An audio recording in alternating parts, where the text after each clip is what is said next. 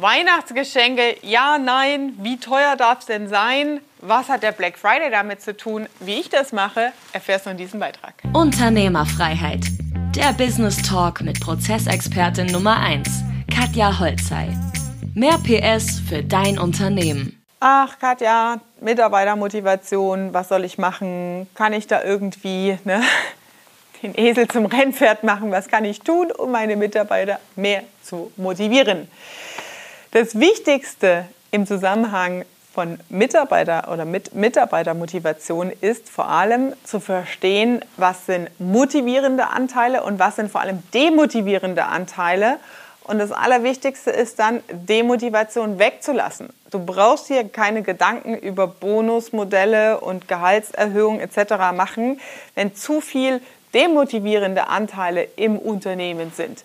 Und das sind oftmals sehr kleine Dinge, die aber in der Summe ihrer Elemente zu viel sind für Mitarbeiter und dich als Arbeitgeber unbewusst unattraktiv machen. Ja, das sind Kleinigkeiten wie zum Beispiel ein hässliches Büro, unreparierte Zustände, defekte Lampen, kaputte Steckdosen, Laptops, die nicht funktionieren mit Wackelkontakt hier oder da, vielleicht auch billige Notebooks, billige Telefone, keine Handys im Büro, keine Apple-Geräte. Das sind tatsächlich Dinge, auf die einige junge Leute vor allem sehr stark abfahren vom Arbeitsumfeld. Also darauf zu achten. Beispiel, ein Kunde von mir im handwerklichen Bereich, ähm, mit dem hatte ich das mal besprochen, der sagte, Jetzt, wo du sagst, ich habe letzte Woche erst einen Bewerber gehabt, der war ganz aus dem Häuschen, als ich ihm erzählt habe, wir stellen ihm die Arbeitskleidung und vor allem auch die Werkzeuge, also Arbeitshandschuhe, Werkzeugausstattung, so Basics, ja, ist wie wenn ein Friseur seine eigene Schere und sein eigenes Equipment mitbringen müsste, ja.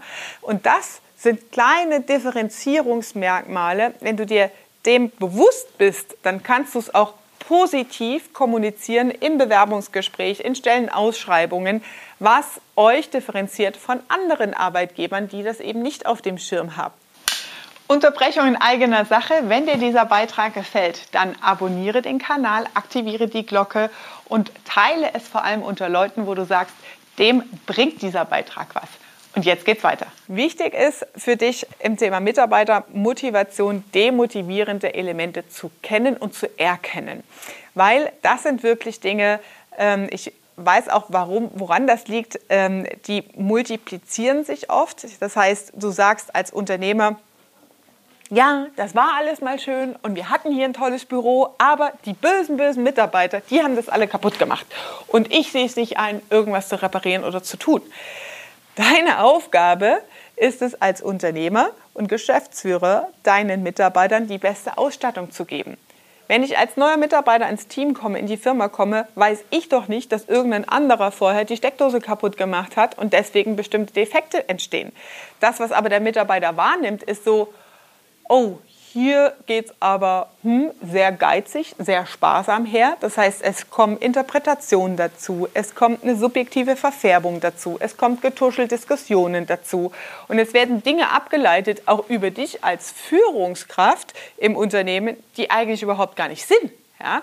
Und das sind Dinge, die wirklich die Performance im Team runtersetzen. Wenn du Team-Events veranstaltest, das ist, sind alles Elemente, die zu mehr Motivation beitragen, die Mitarbeiter zu integrieren in bestimmte Weiterentwicklungswellen des Unternehmens. Eine Essenseinladung mal auszusprechen, mal mit dem Team halt so kleine Events auch mal einfließen zu lassen.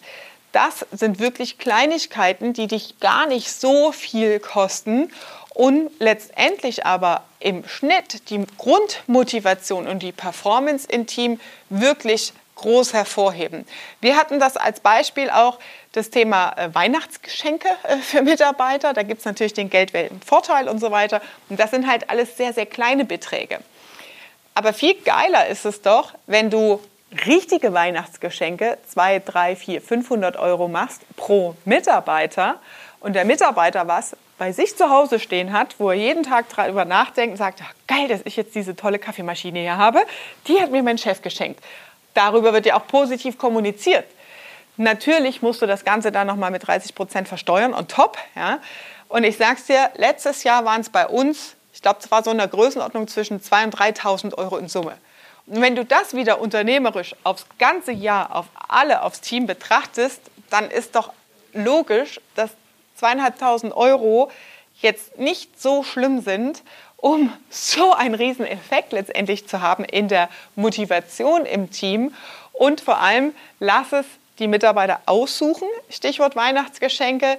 Mach nicht den Fehler, ja, wenn ich jetzt hier die Frage stellen würde, ich schenke dir 1000 Euro, was würdest du kaufen? Kommentiert das mal hier unter diesem Beitrag. Äh, was würdest du kaufen? Jeder von euch würde was anderes machen. Der eine kauft Krypto, der andere kauft sich ein Fahrrad, äh, der andere kauft sich eine Kaffeemaschine.